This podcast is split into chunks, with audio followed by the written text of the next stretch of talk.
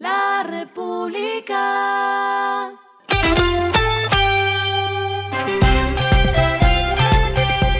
Al final de la jornada, esto es lo que debes saber sobre el comportamiento de los negocios, las finanzas y la economía. Las movidas de hoy fueron. Con una inversión cercana a los 200 mil dólares, llega IPAL, una startup de gestión de copropiedades que inicia operaciones en Bogotá, Medellín, Barranquilla y Bucaramanga. La empresa busca una tercera parte del mercado, digitalizando los procesos tradicionales como la gestión de arriendos, la compra-venta de vivienda, la financiación hipotecaria e incluso el ejercicio constructor. Crearán cerca de 70 empleos directos y esperan aliarse con las principales firmas de la industria del país en sus primeros dos años de operación. El presidente del Banco de Occidente, César Prado, dijo que no descartan salir con una primera emisión de bonos sostenibles este año. También aseguró que ya iniciaron el trabajo para concretar la medición de la huella de carbono del banco.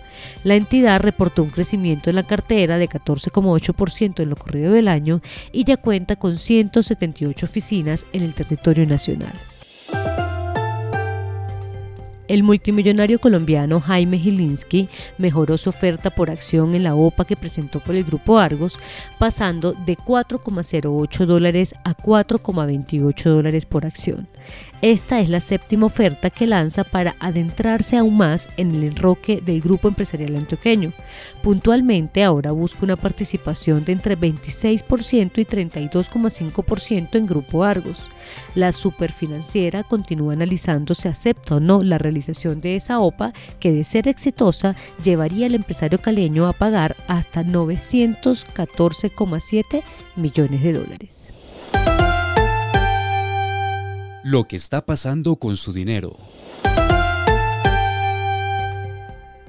Para quienes tienen acciones en bolsa, en la jornada de hoy las acciones de Copetrol y Canacol Energy crecieron 8,40% y 8,29% respectivamente, con precios que no se veían desde inicios de año.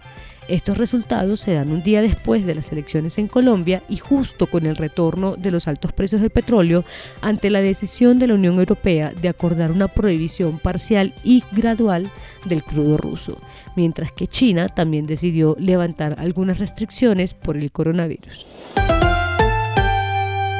Los indicadores que debe tener en cuenta.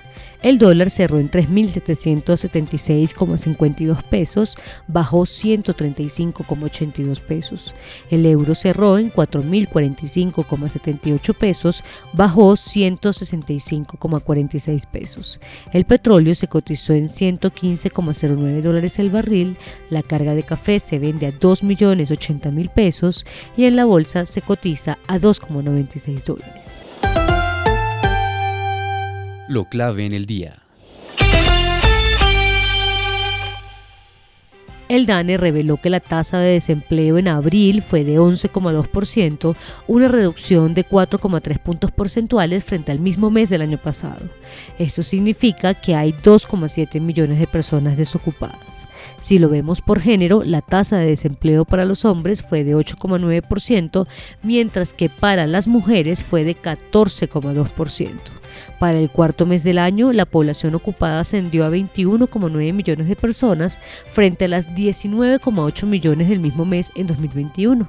En marzo de este año, el indicador de desempleo estaba en 12,1%. A esta hora en el mundo.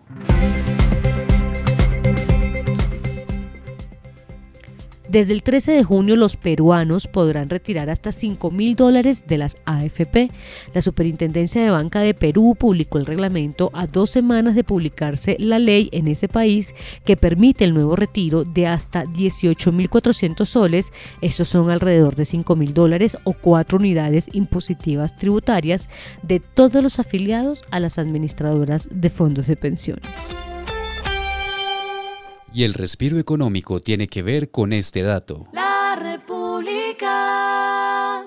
¿Cuántas veces se ha estresado porque lo dejan mucho tiempo en espera en un call center?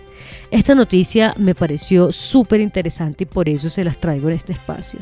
El gobierno de España aprobó un proyecto de ley que establece a los call centers un límite de tres minutos para que atiendan a los consumidores y garantiza además el derecho que tienen los clientes a ser atendidos por una persona y no por una máquina se acabaron los tiempos de espera prácticamente infinitos que producen frustración, dijo el ministro de Consumo de España, Alberto Garzón. La República.